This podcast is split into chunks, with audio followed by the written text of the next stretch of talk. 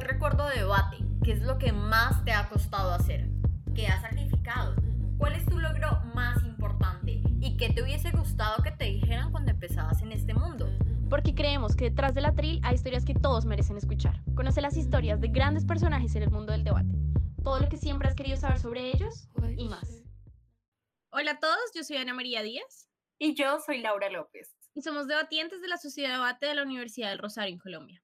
Este es un episodio muy importante. Vamos a hablar con las personas que están detrás de la cuenta de Instagram, Somos el Látigo, para hablarnos sobre la creación de la cuenta, cómo la han administrado, las críticas que han recibido y cómo han asumido dichas críticas.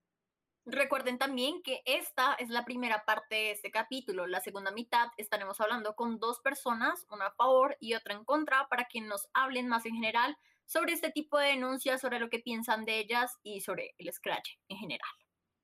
Entonces, Gracias por acompañarnos hoy a las dos personas que están representando a la cuenta del látigo. Y la primera pregunta que les queremos hacer es, uno, ¿cómo nació la idea de crear la cuenta y por qué se decidieron justo en este momento a hacerla y no antes, por ejemplo, cuando sabemos que se han creado cuentas parecidas, por ejemplo, para denunciar eh, el acoso de debate en México, por ejemplo? Digamos que em, esta página surge sobre todo por la seguridad y por, digamos, encontrar un espacio donde se refleje esa rabia colectiva, como ya hemos dicho, ambas hemos pasado por este tipo de situaciones y sabemos lo difícil que es, sabemos que vivir con miedo y vivir con silencio es muy triste y sobre todo que cuando tú llegas y le tratas de contar a alguien, llegan esas personas y dicen como no, eso estás exagerando, esto no es así, etcétera eso es realmente triste y pues dijimos como esto tiene que cambiar. ¿Y por qué hacerlo ahora y no antes? Bueno, digamos que eh, esto también surge en medio de un escenario en el cual em, distintos colectivos, como por ejemplo MOON, el modelo de, distintos modelos de Naciones Unidas, empezaron a hacer este tipo de anuncios públicas y empezamos a leer en chats de grupos de debate que dicen como, bueno, eso en MVP no pasa y por eso acá no se hacen ese tipo de cosas y nosotras como que dijimos, eso acá sí pasa y pues realmente sabemos ahora más que nunca que sí pasa y que es sistemático y que se ha callado este tipo de cosas durante mucho tiempo. También queremos saber si tuvieron miedos al momento de crear la cuenta y cuáles fueron esos miedos que que surgieron en ustedes que de pronto hicieron que dudaran mucho sobre si hacer o no, eh, digamos que esta cuenta y todas estas denuncias masivas? Teníamos miedos, bueno, la verdad en un principio no, ni siquiera imaginamos lo lejos y lo amplio que esto iba a llegar a ser, nunca imaginamos a llegar a tener 40 telones por día, ¿cachai?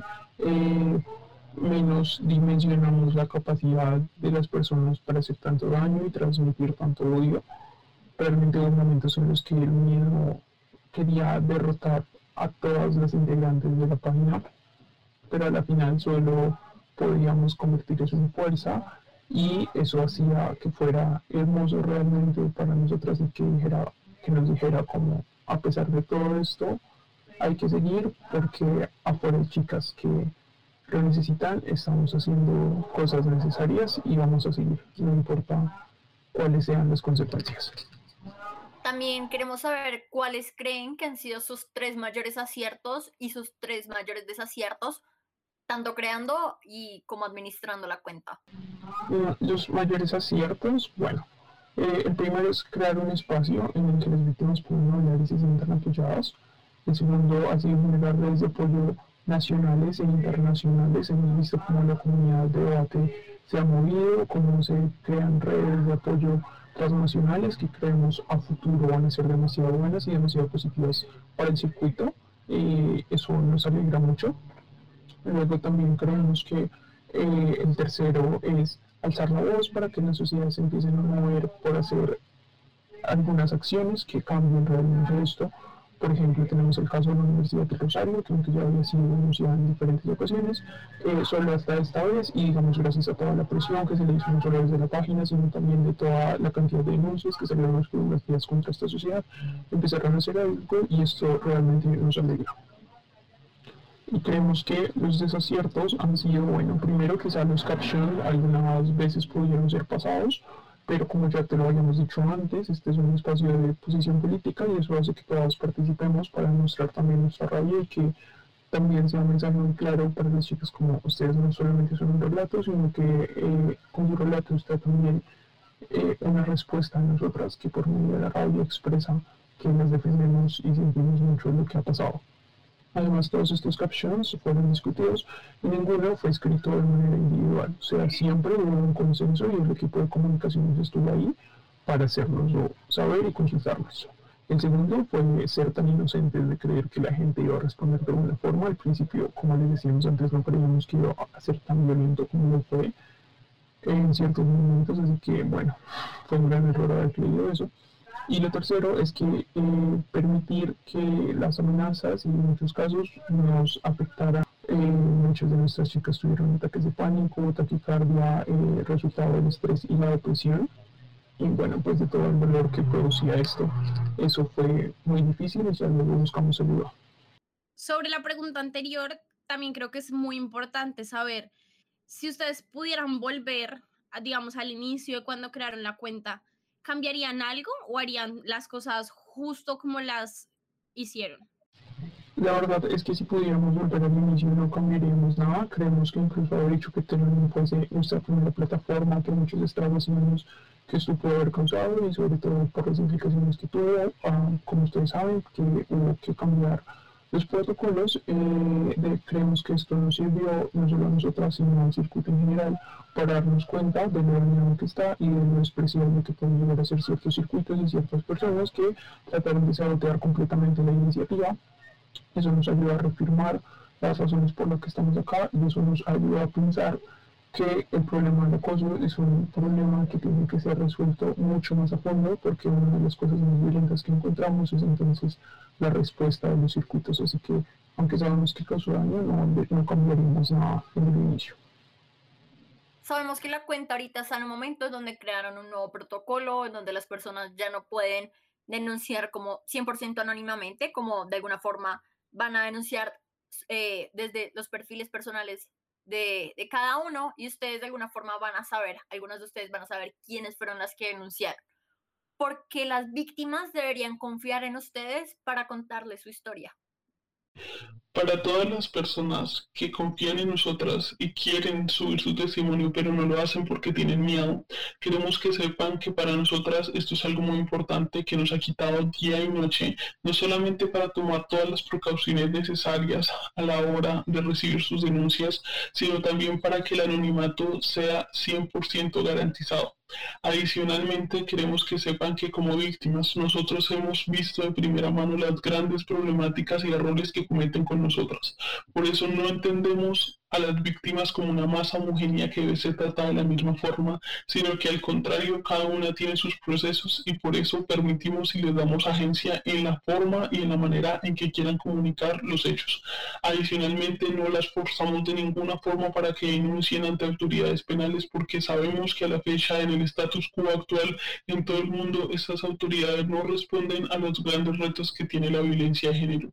Nosotras creemos en ustedes, creemos en su voz, por eso queremos amplificarla, porque cuando tocan a una, nos están tocando a todas, y porque creemos en cada una de sus palabras, porque sabemos que no es tan fácil denunciar. Y porque sabemos que aunque lo hagamos muchas personas no nos van a creer. Cada vez que se sube una denuncia, nos damos cuenta que juntas somos más fuertes. Y ese es el mensaje que queremos mandar, que las vamos a proteger, que vamos a amplificar su voz, que las vamos a acompañar. Y que sobre todo no estás solas sobre esto también tenemos una pregunta y es, sabemos que ustedes han venido manejando, digamos, un anonimato muy importante, siempre han tratado de proteger su identidad, por ejemplo, pues lo podemos notar al, al escuchar sus voces editadas en esta entrevista. Entonces, también queremos saber, ¿hay personas de su círculo cercano que saben que ustedes hacen parte de esta página? ¿O ustedes también han tenido que, digamos, manejar esta cierta protección de su privacidad con personas muy cercanas a ustedes, por ejemplo, sus parejas sentimentales, sus mejores amigos del circuito? ¿Hay alguien a quien ustedes les, les dicen esto o, lo mantienen en privado? No, absolutamente nadie de nuestras personas cercanas tiene la certeza de que nosotras hacemos parte del grupo organizador de Somos el Látigo. Esto lo hacemos conectado con lo que decíamos anteriormente, no solo por nuestra seguridad, sino por la seguridad de las víctimas, porque sabemos que esta información lamentablemente se convierte en un rumor de pasillo que las personas constantemente van amplificando hasta llegar a alguien que no debería saberlo. En este sentido, lo que hemos hecho es estar muy pendiente de que nadie coja nuestros teléfonos, nuestros computadores, porque hay aplicaciones muy diferentes a las que suelen considerarse normales y que las personas eventualmente sabrían que están ligados al anonimato, pero además ha representado un reto porque en, los momentos donde más nos hemos sentido tristes o hemos tenido rabia o nos ha dolido las situaciones que hemos tenido que vivir como grupo organizador, no podemos contar con el apoyo de nadie más a excepción de nosotras mismas. Esto eventualmente ha fortalecido lazos entre personas que literalmente antes de esto no se conocían, pero a veces representa un reto muy grande porque nos sentimos solas y la tristeza en la realidad más allá de la virtualidad es difícil de sortear solas. A pesar de que hay denuncias que son anónimas, eh, y también denuncias en las que, a pesar de que se denuncia como un hecho en concreto, no se denuncia como alguien específico, no se pone el nombre de el que podría ser el abusador. Sí que hay denuncias en donde las personas con nombre propio dicen yo soy fulanita de tal y estoy denunciando a Pepito. Digamos, sobre todo en esas denuncias, ustedes han tratado de hacer cambios materiales en el circuito, por ejemplo, usando canales como Equidad Mundial. Bueno, primero creemos que los cambios materiales ya se están haciendo. Un cambio material no necesariamente implica ir hacia la equidad mundial. Los cambios materiales ya se están haciendo en algunas sociedades y nos alegra muchísimo, ya lo hemos dicho. En segundo lugar, no queremos usar estos mecanismos tradicionales que revictimizan a muchas chicas, aunque ustedes no lo hayan visto, nos han contado como denunciando inequidad han recibido respuestas revictimizadoras, han recibido respuestas que les dicen que se puede arreglar, las han hecho confrontar a sus abusadores como quieren. Entonces creemos que no planeamos hacerlo porque nuestra intención es no repetir ese tipo de conductas. Creemos que ya hemos dado insumos, eh, varios insumos para que las instituciones emprendan acciones, pero no seremos nosotras quienes irán a buscarles. Es decir, nosotras no tenemos la responsabilidad de cambiar todo, ni tenemos que poner en nuestras espaldas el proceso de cambiar absolutamente todos los problemas que se encuentran en el circuito de VIP respecto a las violencias de género.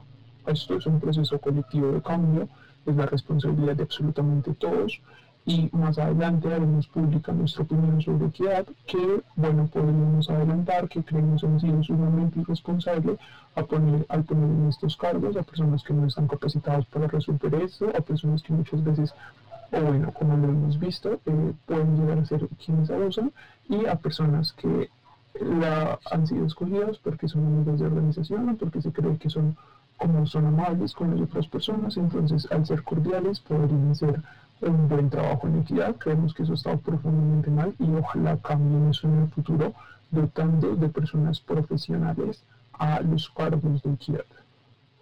Ahora, hay algo muy importante y es, para nadie es un secreto que reiteradamente desde distintos circuitos les han hecho muchas críticas al manejo de la página. Un ejemplo es los captions que ustedes ponen con las denuncias que muchas veces la gente alega que pueden sonar muy incendiarios y que no necesariamente reflejan la, digamos, la opinión de la víctima que simplemente comparte una experiencia con ustedes y ustedes le añaden un toque personal a ese comentario. Em, o, por ejemplo, eh, la publicación, en varias de sus publicaciones ustedes dicen, no busquen a las víctimas para pedir perdón, eh, no les hablen que no, ellas no quieren escucharlo, pero no sabemos si necesariamente esa es la opinión de todas las personas que han acudido a ustedes denunciando estas conductas de abuso y, y acoso perdón, dentro del circuito.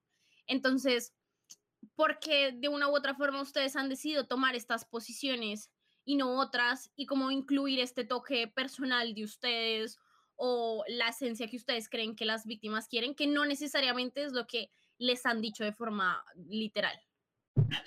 Ana, en principio nos parece muy importante recalcar que nosotras no es que ignoremos la opinión de las víctimas, sino que al contrario respondemos a sus intereses. Por ejemplo, en la publicación específica que tú estás trayendo como ejemplo, ese día eh, muchas mujeres se acercaron a nosotras diciéndonos que los agresores estaban escribiéndoles mensajes por interno, revictimizándolas en lugar de cumplir el objetivo que se desea. Pero al contrario, ponte a pensar un poco que muchas veces el agresor ya tiene otras oportunidades anteriores a la denuncia pública de poder expresar como o ratificar su perdón, pero al contrario lo que generalmente hace es generar una doble victimización y muchas veces incluso entrar a dinámicas violentas con la persona que ha sido ya anteriormente agredida.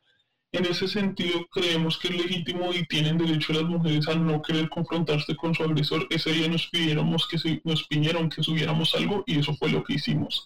Entonces hay que tener cuidado con esa afirmación, pero lo segundo es que eventualmente nosotros somos una página política, detrás de Somos el Látigo no existen entes abstractos que no sienten, que no piensan y que no le militan a ciertas posturas políticas o ideológicas, al contrario, reconocemos nuestros sesgos personales y como casi que una colectiva los defendemos y trabajamos en función de ellos, porque en un mundo que hay más de 6 mil millones de habitantes es imposible pensar que todo el mundo va a estar a favor de lo que estamos haciendo, pero sí que sabemos que hay un grupo muy específico que aplaude y necesitaba este espacio y somos pues estamos felices de poder dárselos, de poder escucharlos y de poder ver ejemplificado como aquello que pensamos en estas acciones. Ahora también hemos visto que precisamente por este nuevo protocolo del que hablaba hace un momento, eh, las denuncias, las primeras denuncias tuvieron que ser ratificadas por las víctimas para que siguieran publicadas en la cuenta. Y sabemos que no todas las denuncias han sido ratificadas. Eh, y esto abre la puerta a que, de alguna forma, estas denuncias puedan haber sido falsas. Sabemos que pueden haber sido verdad y que simplemente la víctima no quiso ratificarlas y ya está, pero también puede ser que esta denuncia simplemente haya sido falsa. Eh, ¿Qué piensas sobre esto? ¿Qué piensas sobre esta posibilidad de que haya habido alguien que haya sido denunciado eh, y que esto todo haya terminado, haya terminado siendo falso? Bueno, con respecto a este tema, ayer subimos una publicación hablando a profundidad al respecto, sin embargo tenemos que decir tres cosas. La primera es que agradecemos a las personas que aún sabiendo que sabríamos su identidad nos escribieron, defenderemos su anonimato a capa y espada y agradecemos el voto de confianza en nosotras. Lo segundo que tenemos que decir es que hemos evaluado mucho la situación y no podemos llegar a afirmar que esta denuncia necesariamente es falsa, porque hemos visto, y creo que la mayoría de ustedes posiblemente también lo han visto, distintos casos donde algunas personas del circuito español han amedrantado, han generado burlas en relación a estas temáticas y sobre todo han dicho muchas cosas hirientes, tanto por medio de los comentarios como en sus redes sociales. En este sentido, creemos que eso puede ser un desincentivo para que la persona, si es que hay una persona detrás de esto, hable y por tanto no podemos llegar a decir que es totalmente falso. Pero lo que sí podemos decir, y esto me lleva al tercer punto, es que en el escenario que esta denuncia, que específicamente es la que vincula a Antonio Fabregat con un caso de acoso sexual, sea falsa, creemos que quien realmente debería pedir mucho perdón son las personas que creen que pueden jugar con estos temas, son las personas que se aprovecharon de nuestros mecanismos para poder evidenciar y generar una clase de venganza, al parecer con esta clase de cosas, pero sobre todo que demuestra este, es evidente que esto demuestra nuestro punto y es que el circuito tiene personas que, aunque parecen muy inclusivas, aunque parecen que tienen un discurso bastante amplio, y Open, para llamarlo de esta forma, en realidad son personas que tienen muchas cosas mal, pero sobre todo creen que tienen el derecho a poder jugar con cosas tan importantes para nosotras que hemos sido víctimas, para las personas que valientemente han alzado la voz y que tienen también y cumplen, de hecho, la gran problemática que nos critican y es que esto pueda ser un espacio para que digan mentiras. Si las personas entendieran la importancia de estas cosas, no tendríamos ni siquiera que pensar como en esta clase de problemáticas. De ser el caso, como dijimos en la publicación, pedimos perdón a Antonio por ser el mecanismo donde subieron esto, pero sí que no pediremos perdón eh, por escribirlo porque nunca lo hicimos, porque simplemente, como lo hemos dicho muchas veces, resubimos esa información que nos llegó, ya hemos tomado las medidas para que esto no vuelva a suceder, sin embargo, reprochamos estas conductas y sobre todo nos pone a cuestionarnos mucho qué tan abierto es el circuito y qué tantas libertades y respeto tenemos entre nosotros. Y por último, queremos saber, digamos, con todas estas denuncias, creemos que muchas personas hemos visto cómo denuncian a amigos cercanos, a personas que queremos, que relativamente consideramos como cercanas dentro de nuestro círculo. Creemos que nadie está exento de que esto suceda. Queremos preguntarles si ustedes han podido vivir esto de cerca alguna persona cercana a ustedes ha, ha sido denunciada y si es el caso, cómo lo han afrontado, porque creemos que es muy fácil decir, ah, como feministas, mujeres, tenemos que rechazar a todo tipo de abusador, no importa si es tu amigo, tu papá, tu hermano, lo que sea, pero como que también se desconoce un poco la parte humana de tener que como hacerte a la idea de que la persona que querías, alguien muy cercano, tu mejor amigo, lo que sea, ha cometido cierto tipo de conductas reprochables. Entonces, si es el caso, cuéntenos un poco cómo lo han afrontado. Sí, de hecho es como de las situaciones que más nos ha costado vivir como somos el látigo, porque al ser tantas mujeres de distintos países tenemos la capacidad de casi que conocer a la mayoría de personas que enuncian o que nos comentan o que nos escriben mensajes al interno y esto hace que sea muy complejo poder lidiar con este tipo de temáticas. Eh, además de ser profundamente doloroso porque tal como tú dijiste, a veces se olvida que, que, somos humanas y que no somos una página, sino que existimos personas detrás de esto y ver que nuestros amigos más cercanos son al mismo tiempo los que nos generan más odio en los comentarios o por ejemplo las personas a las que más conocíamos y creíamos que eran súper feministas terminaron por ser aquellas que también obstaculizaron muchas cosas por ejemplo en los mensajes o ver que, que la clase de comentarios que nos llegan es al mismo tiempo de personas que en algún momento te prometieron que te iban a apoyar en este tipo de causas, pues es extremadamente doloroso, pero en últimas genera una reflexión muy grande en nosotras y es que el agresor de algunas es el amigo de otras. Y por eso no debemos desestimar ni dejar de creer eh, los hechos que narran las personas que fueron víctimas porque eso no es una excusa, no es una excusa que sea mi amigo, no es una excusa que sea literal mi hermano o que fuera mi pareja de debate. Al contrario, esto simplemente demuestra que a veces la violencia de género nos pasa por al frente de los ojos y nosotros la justificamos, la dejamos pasar por el hecho de que son nuestros cercanos. Hemos subido las publicaciones a pesar de que conocemos a esas personas. Hemos respondido los chats un poco con tristeza al ver que son nuestros mismos amigos los que reproducen y son bastante groseros pero esto un poco nos abrió los ojos a nosotras, nos incentivó a cambiar también nuestras actitudes hacia esas personas y sobre todo nos generó esta reflexión que acabo de comentar, pero nos incentivó con más fuerza a poder generar los cambios porque a veces, aunque no lo veamos, existe y es un problema que es bastante complejo, pero que tenemos que sortear en algún momento de nuestra vida como feministas qué bueno haberlo sorteado en este momento de manera anónima, así nuestros amigos a lo mejor nunca sabrán que nos dimos cuenta de todo lo que nos dijeron, pero, pero bueno, un poco para no ser tan o sea, para no ser tan poco objetivas, lo que hemos hecho es de pronto si llega una denuncia de alguien de España, entonces a lo mejor una persona de Perú hace el caption y todas decimos que estamos de acuerdo, cosas por el estilo, y así de esta forma no nos vinculamos tanto con este tipo de cosas o cuando nos llega pues un comentario agresivo en nuestros mensajes directos, lo responde una persona que no conozca a ese otro agresor. Muchísimas gracias a las dos chicas de Látigo que estuvieron el día de hoy acompañándonos y contándonos pues sus perspectivas acerca de esta página y los invitamos al resto a continuar escuchando este episodio para ahora encontrarnos con el debate en el que van a estar Carolina Vizcaíno y Jorge Álvarez Palomino.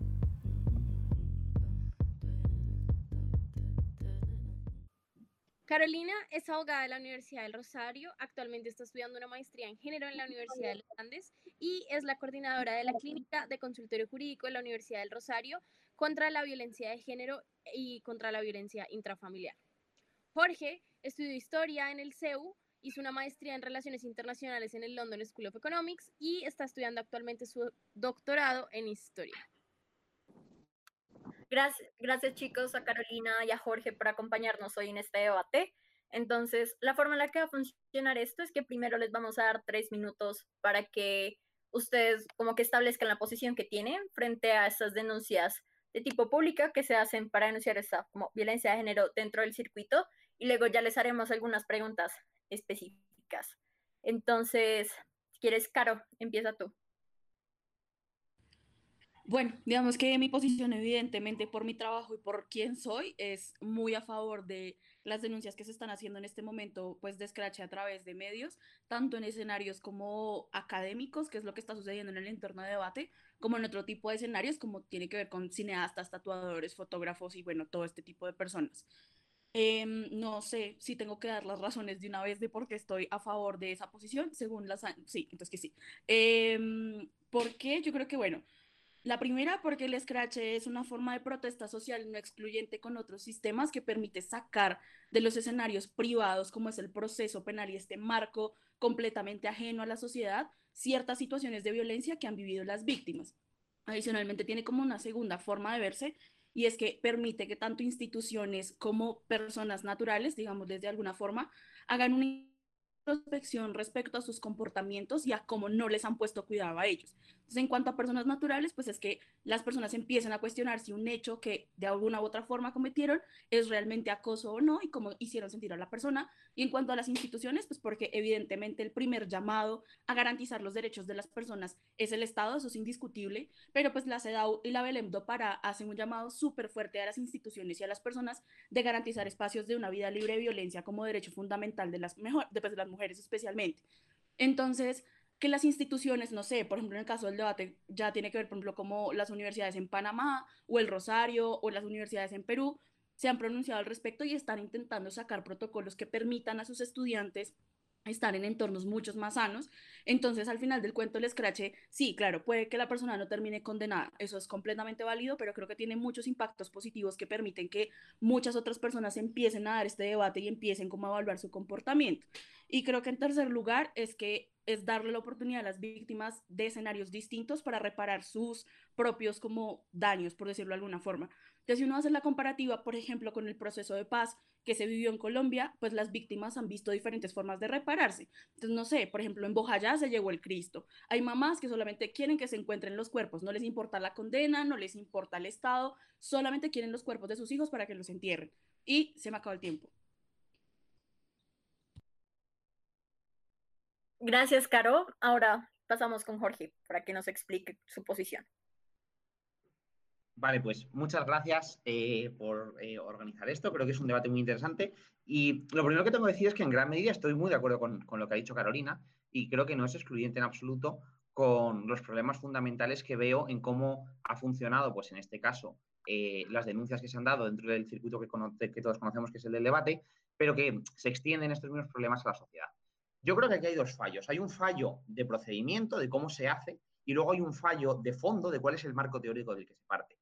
El fallo de procedimiento para mí está en cuando se utiliza el anonimato para intentar eh, dar voz a cualquier denuncia que llega, de forma que no sabemos quién lo está haciendo, no sabemos quién está mandando la denuncia y tampoco hay cauce ninguno de, exigir pues, una comprobación. Es un problema muy grande porque, evidentemente, hay problemas que tienen que ser denunciados, pero cuando no podemos tener ninguna constancia de cuál es la veracidad de ese proceso, de, quién está llevando la denuncia a cabo, corremos un riesgo, primero, muy grande de, estar eh, convirtiendo en víctimas a personas a las cuales se acusa y no sabemos si se les acusa ciertamente y no hay manera de comprobar si se les acusa ciertamente ni de restituir el daño que se les hace una vez no se puede probar porque el daño social que se les ha hecho ya ocurre, pero según también hay un problema muy grande de desprestigiar el propio, la propia reivindicación cuando se hace desde un cauce que no transmite fiabilidad ni credibilidad a la gente y por lo tanto eh, no podemos convertir este problema, que es un problema que creo que, se debe tratar desde el punto de vista institucional, en algo que genere confianza en las personas. Da la sensación más bien de que estamos entrando en una caza de brujas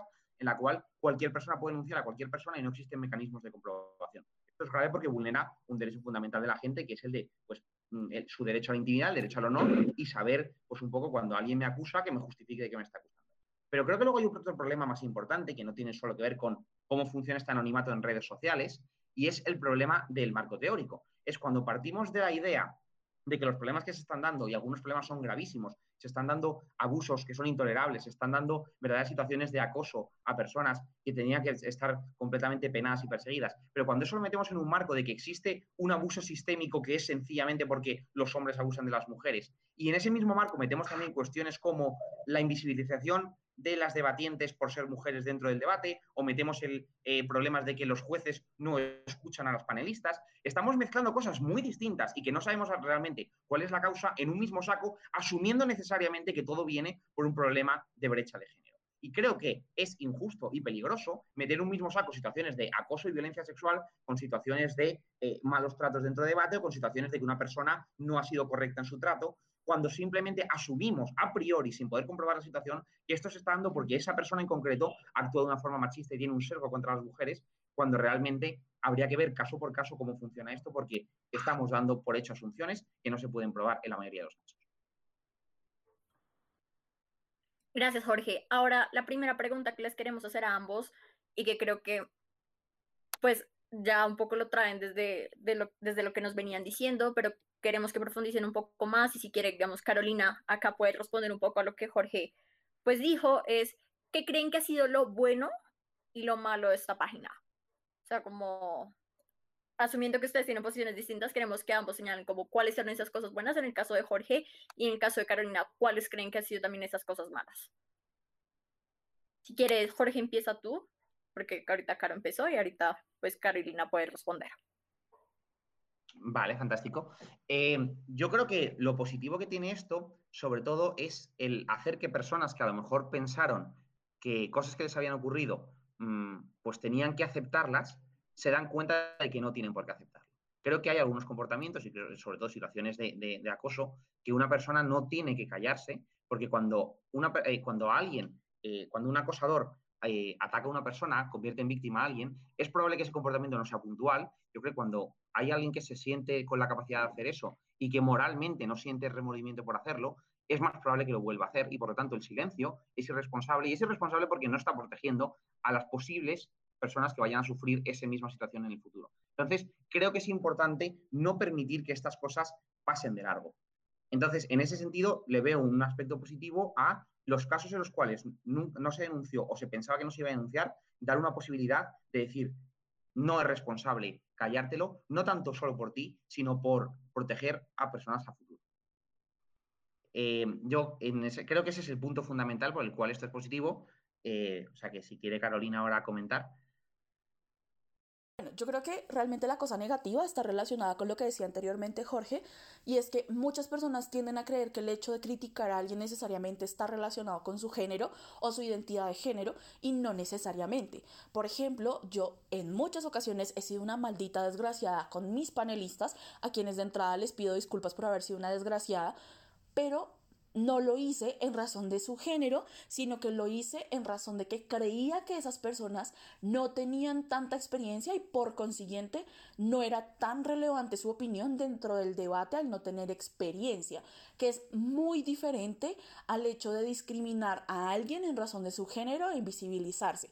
Ahora, yo creo que, bueno, uno, esto no necesariamente se ve reflejado en la plataforma del látigo de manera exclusiva, puede ser que sí como puede ser que no, pero adicionalmente creo que sí es importante que quienes han sido víctimas en razón de su género eh, y se les ha discriminado en razón del mismo, lo pongan en conocimiento en estos escenarios, porque lo primero, no hay una sola forma de violencia, hay múltiples y la violencia sexual no es la única forma de violencia y el Scratch está diseñado para mostrar escenarios de violencia institucional, eh, violencia, no sé, física, psicológica, patrimonial, la que sea. Entonces, justo para eso sirve el Scratch, pero adicionalmente creo que hay un segundo punto y ese, ese segundo punto está relacionado a que gracias a estos escenarios es que muchas mujeres han podido hacer una apuesta política fuerte para que dentro de las instituciones de debate se empiecen a incluir cuotas de género que sí o sí se deben de cumplir con el objetivo de en algún punto alcanzar la igualdad de géneros dentro de las instituciones de debate.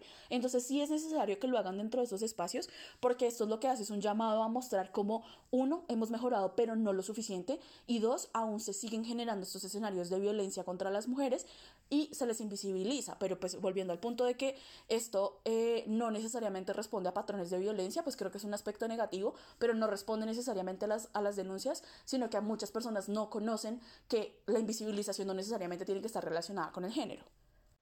¿Qué opinión les merecen las páginas que salen en respuesta al látigo como Somos la Extensión o Somos Primer Gobierno? Yo no sé qué se les pasó por la cabeza. Es todo lo que voy a decir. O sea, no, no entiendo la finalidad de este tipo de cosas. Claro, yo entiendo que ellos quieren poner, bueno, ellos, ellas, ellos, su propia versión de los hechos, pero, pero qué putas. o sea, no, no entendí para qué eran las páginas, entendí que era para su propia versión, pero, pero pues es que su propia versión en este punto es cero relevante, porque es que el scratch es una protesta social. Aquí no hay jueces, no es un proceso. Aquí la víctima decide si quiere o no escuchar a la contraparte porque su derecho como víctima no se, revictimizada y si la persona la busca y le escribe o escribe Juanita Pérez es una mentirosa porque tomamos los dos y yo la toqué con su consentimiento, pues marica, si la vieja está, perdón, si la vieja estaba borracha, pues no hay consentimiento, punto final. No te, no te acuchilles, o sea, no sé, a mí, no sé, me conflictúan un montón las páginas, la verdad. Dale, Jorge creo que hay que distinguir dos cosas muy distintas. Una es que se haga alguna página que he visto por ahí, yo qué sé, pues fricadas, de ah, una página de broma parodiando esto.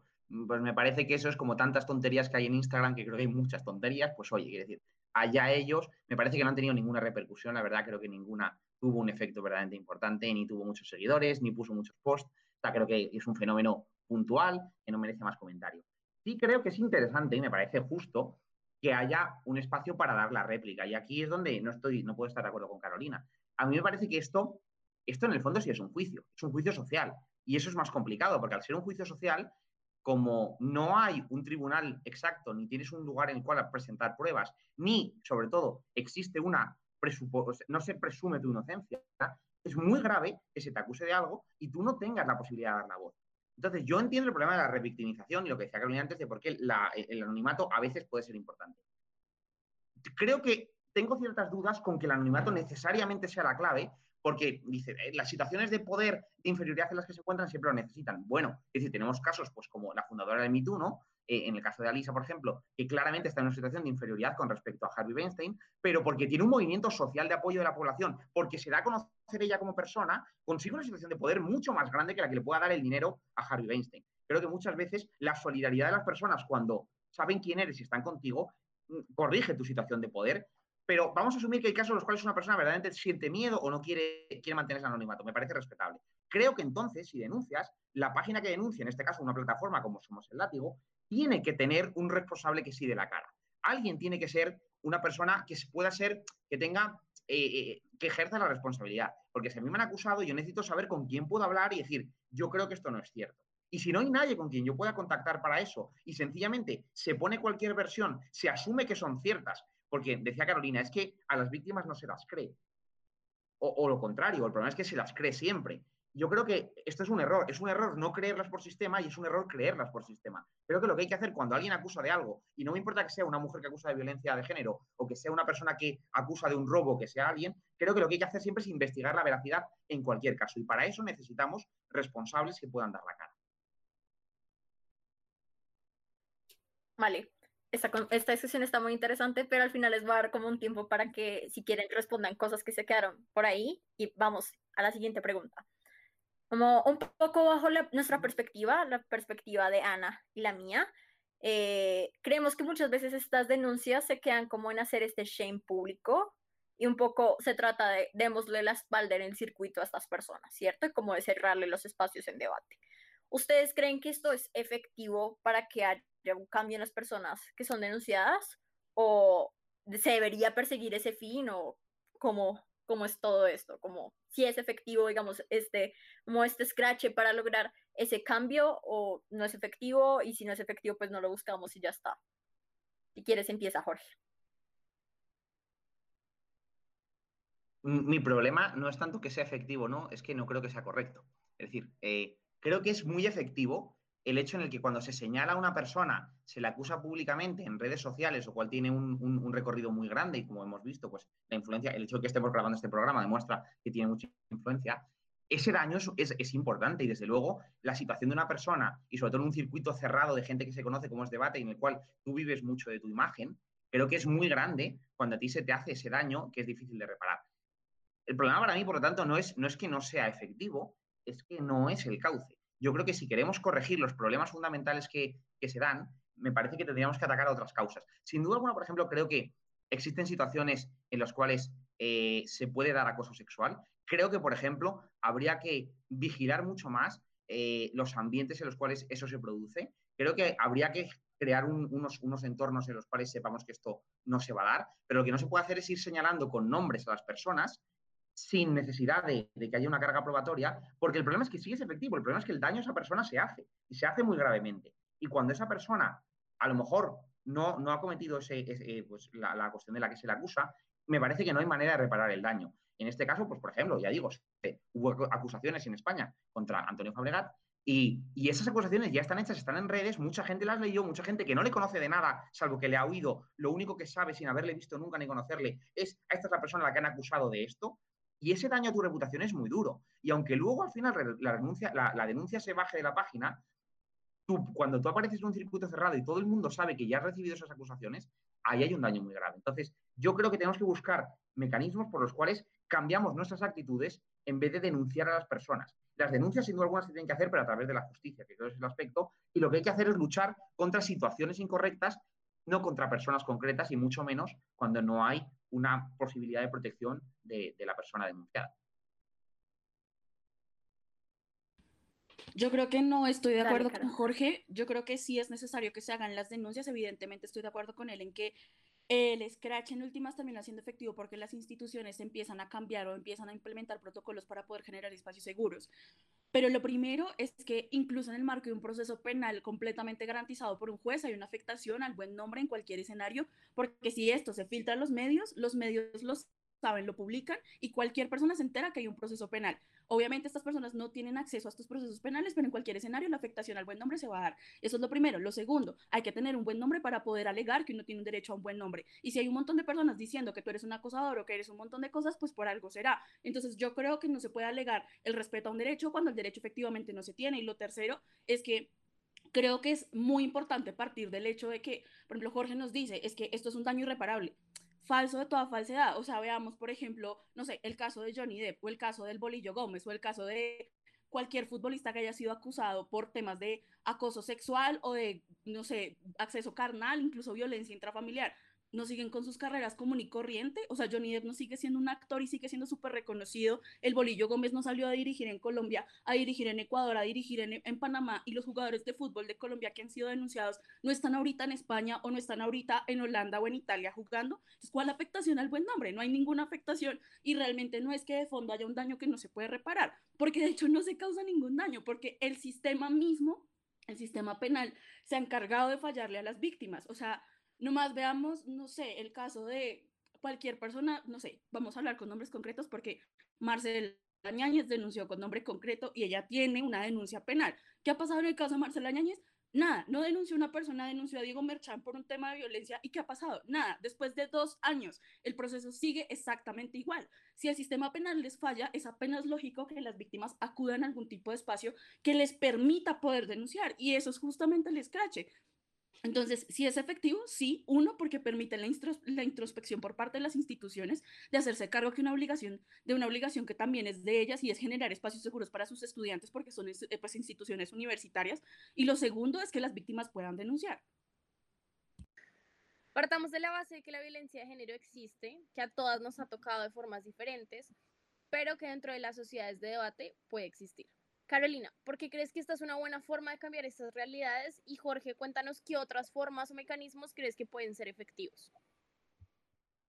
Yo creo que sí es efectivo. Lo primero porque le permite a las víctimas un espacio de denuncia, aunque las denuncias se olviden después, pero igual es un espacio de denuncia. Lo segundo, porque creo que sí permite que las instituciones tomen acciones al respecto. No hay una garantía de que lo hagan todas, no hay una garantía de que lo hagan bien, pero al menos hay una garantía de que pueden empezar a o al menos reflexionar sobre. Y eso, por ejemplo, hace que existan cosas como equidad. Yo creo que sin este tipo de cosas como el escrache o el que se hayan denunciado hechos, no sé, como discriminación o como lo que sea, no existiría equidad y mal que bien dentro de eso el circuito ha avanzado un montón. Y lo tercero es que permite la generación de espacios seguros. Es que no estamos hablando de cualquier tipo de instituciones. Esto es un espacio académico donde los papás de nosotros confían que vamos a ir a un torneo donde no nos va a pasar absolutamente nada y vamos a volver sanas, salvos a nuestras casas y no es lo que está pasando. Entonces creo que sí es un espacio efectivo porque permite que las personas reflexionen. Claro, reflexionar no es garantía de cambio y reflexionar no es garantía de que el acosador deje de ser un acosador, pero al menos sí de que se ponga en conocimiento de que la persona es acosadora o que la persona tiene conductas eh, pues de violencia sexual que son bastante cuestionables y que el mismo circuito se plantee la posibilidad de seguir dejando a estas personas competir porque ha pasado mucho y los mismos como victimarios han reconocido que sí la han embarrado, o sea, no sé, vuelvo al mismo caso de Diego Merchán, que creo que es como el que más conocemos en el circuito de debate. Diego ya no está en el circuito de debate. Está la denuncia de Marcela, sí, no pasó nada dentro del proceso penal, pero gracias a Marcela, Diego salió y Diego no tiene una denuncia, tiene tres. Entonces creo que ya es suficiente con, con que se pueda denunciar. Dale, Jorge. ¿Qué otros mecanismos crees que sí podrían ser efectivos? Creo que Carolina da la respuesta. Dice que las instituciones, cuando efectivamente reaccionan, no hay una garantía, pero más o menos lo hacen. Y me parece que no hay más que ver cómo ha ido eh, respondiendo el mundo ante estas cuestiones para ver que hay una respuesta muy, muy grande por parte de todas las instituciones, ya sea desde los gobiernos, sea desde instituciones académicas, las universidades que han creado departamentos enteros dedicados a esto, el, el mundo del debate ha creado la figura de equidad que se ha convertido en una figura central dentro del debate. Me parece que las instituciones sí responden. Y esto rompe un poco esa idea que se utiliza muchas veces como, como justificación de nadie nos escucha, nadie nos cree nunca y nadie va a hacer nada y como toda la justicia y todas las instituciones no van a responder, solo nos queda hacer el scratch a través de redes sociales. Me parece que cuando hemos visto que si hay un compromiso de una respuesta por parte de las instituciones, cuando la presión es importante y que en general la tendencia en el mundo es a intentar solucionar estos problemas, la solución está por ahí. Mi duda es, si sabemos que cuando existe cierto movimiento de las personas y cuando hay una reivindicación, las instituciones responden, ¿por qué la mejor forma, en vez de, por ejemplo, presentar firmas para que las universidades mm, aborden cierto problema? ¿Por qué en vez de, pues yo qué sé, reunirse en el Consejo Mundial de Debate y discutir, pues, si la figura de equidad se tiene que reformar de una manera o de otra? ¿Por qué en vez de, a nivel ya más grande, ¿vale? Y no mundo del debate, ¿por qué no en vez de presentar propuestas de ley, por qué la forma es hacer acusaciones personales anónimas? Creo que si las instituciones realmente reaccionan como dice Carolina, y creo que lo hacen, y a la vista está el mundo actual, ante la presión, hay una presión mucho menos dañina, mucho menos peligrosa y mucho más creíble, que es la de, existe un problema, vamos a denunciar el problema y queremos que ese problema se corrija, en vez de el de yo personalmente, sin decir quién soy, creo que esta persona, sin poder probarlo, hizo tal cosa. No sé por qué el efecto es más positivo o por qué es más efectivo optar por la denuncia en vez de optar por los movimientos de presión general e intentar cambiar las cosas. Me parece que si el feminismo ha llegado donde ha llegado en gran medida, es porque ha ejercido una presión no a base de acusaciones anónimas particulares, sino de crear un movimiento político y social. Entonces, si consiguiese explicarme a alguna persona por qué el mecanismo del látigo de hacer denuncias personales con nombre y apellidos es el más efectivo, entonces quizá podríamos discutirlo. Pero entiendo que la forma más correcta de solucionar este problema nunca va por ahí porque tiene muchos perjuicios muy graves cuando se quita credibilidad a esta causa y cuando se puede acusar en falso a personas de forma muy grave y se está creando una imagen muy negativa del circuito de debate sin que haya nunca justificación y en cambio todos los beneficios se pueden dar con otras acciones de, movilización social que no implican estos mismos perjuicios. Vale, gracias chicos y para terminar, ahora sí, eh, queremos que nos diga, o sea que en esta intervención, en esta última intervención, quiero que contesten como esas cosas que creen que se les quedaron en el aire y no le pudieron como contestar a la, como a la contraparte, pero también que nos cuenten, eh, ustedes escucharon las respuestas que dio la página del látigo, nuestras preguntas, queremos que nos cuenten cómo, qué opinión les merece o sobre si quieren hacer alguna anotación sobre alguna respuesta en específico. Entonces, Jorge empieza. Vale, a mí, escuchando eh, la entrevista que hacíais, eh, había dos cosas que me, que me llamaban la atención, me preocupaban. La primera es que no veo ningún atisbo de autocrítica. Creo que hacéis preguntas intentando explicar por qué esto es útil y hacéis preguntas intentando explicar o que ya se expliquen si se ha podido cometer errores. Me parece que en todas las preguntas en las cuales se pide si ha habido algún error, si se arrepienten de algo, si cambiarían algo, no hay atisbo de autocrítica y sobre todo existe un sesgo autoconfirmatorio que me parece terrible en, eh, en, en este discurso y es toda la persona que me critica está revictimizando a las víctimas y lo está haciendo porque tiene un sesgo machista, porque quiere mantener unas estructuras de opresión heteropatriarcales y entonces es mala. Y esto demuestra lo importante que es nuestra labor, porque como nos critican, quiere decir que nuestra labor era importante. Creo que ha habido críticas que a lo mejor estaban mal, pero que hay muchas críticas que son críticas razonables. Y no me parece que ninguna idea, ninguna, eh, ninguna propuesta o ningún programa sea lo suficientemente bueno o necesario como para no poder permitirse la crítica. Cuando entramos en una idea en la cual cualquier persona que me critica automáticamente es un machito que lo que está intentando es mantener su opresión y está preocupado por sus privilegios, es que entonces no podemos mejorar, porque vamos a caer en los mismos errores y nos vamos a, confirmar en esos errores porque no reconocemos autocrítica. Y el otro punto que me preocupaba era eh, la sensación de generalización que se da dentro del debate. Creo que hay una denuncia en concreto, me parece que es el número 41, que es durísima, es una denuncia que cuando una persona la lee, o sea, a mí me entran escalofríos, pero que hace una cosa muy interesante y es decir, eh, tengo que dar las gracias a todas las personas, a mis compañeros hombres de debate, de la sociedad de debates que estuvieron conmigo, a mi familia, a mi padre, a mi hermano, a los médicos que me atendieron, y no puedo culpar a todo el mundo. Me parece muy negativo cuando en un mundo de debate en el que nos conocemos en general, con creo que tenemos buenas amistades, tenemos lazos muy estrechos, cuando se genera una idea de que la mitad del, circuito del debate está en contra de la otra mitad sistemáticamente, estamos dando una imagen muy mala. Y para la gente que entra a debate, para los chicos jóvenes que empiezan la universidad o el colegio y les gusta este mundo, que se cree una imagen de que en debate sistemáticamente hay estructuras de opresión en las cuales tú vas a ser ninguneada por el hecho de ser mujer, a ti se te va a acosar si vas a las fiestas, me parece muy peligroso. Hay personas malas, sin duda alguna, las hay en todas partes. Creo que los casos particulares se tienen que solucionar de otra manera, pero creo que cuando a todas y a todas las debatientes que, están, que escuchando este programa, que lo vayan a escuchar, creo que ellas podrán entender el problema enorme que hay de crear esta imagen de debate como un, espacio de opresión, cuando me parece que en general la mayoría hemos encontrado un debate, un lugar en el que expresar nuestras ideas con libertad, en el que conocer amigos eh, con los que compartir distintas opiniones, y creo que no deberíamos romper ese marco tan interesante que hemos encontrado, sino que deberíamos mejorar. Gracias, Jorge. Dale, Caro. Bueno, yo solamente quería responder a lo último que había dicho Jorge de por qué no hacer un movimiento de presión mucho más grande. Lo primero es que el Scratch ya es un movimiento de presión mucho más grande que permite que las instituciones efectivamente hagan algo. Y lo segundo, pues que no podemos desconocer que el derecho, como el derecho, es un sistema supremamente machista y patriarcal que definitivamente hace que las normativas sean creadas pues, principalmente por hombres. O sea, es solamente ver el ejemplo en España, cuyo parlamento solamente el 47% son mujeres. Entonces, pues no es como que haya mayor participación de mujeres y pues creo que el Scratch no es excluyente con hacer presión dentro de las instituciones como los parlamentos y demás. Entonces, bueno, eso por ese lado. Y por el otro, con lo de las respuestas del látigo, yo creo que, y esta es mi posición muy personal, es que uno, hay que entender que el sistema de crianza que nos dieron a todos y a todas fue súper patriarcal.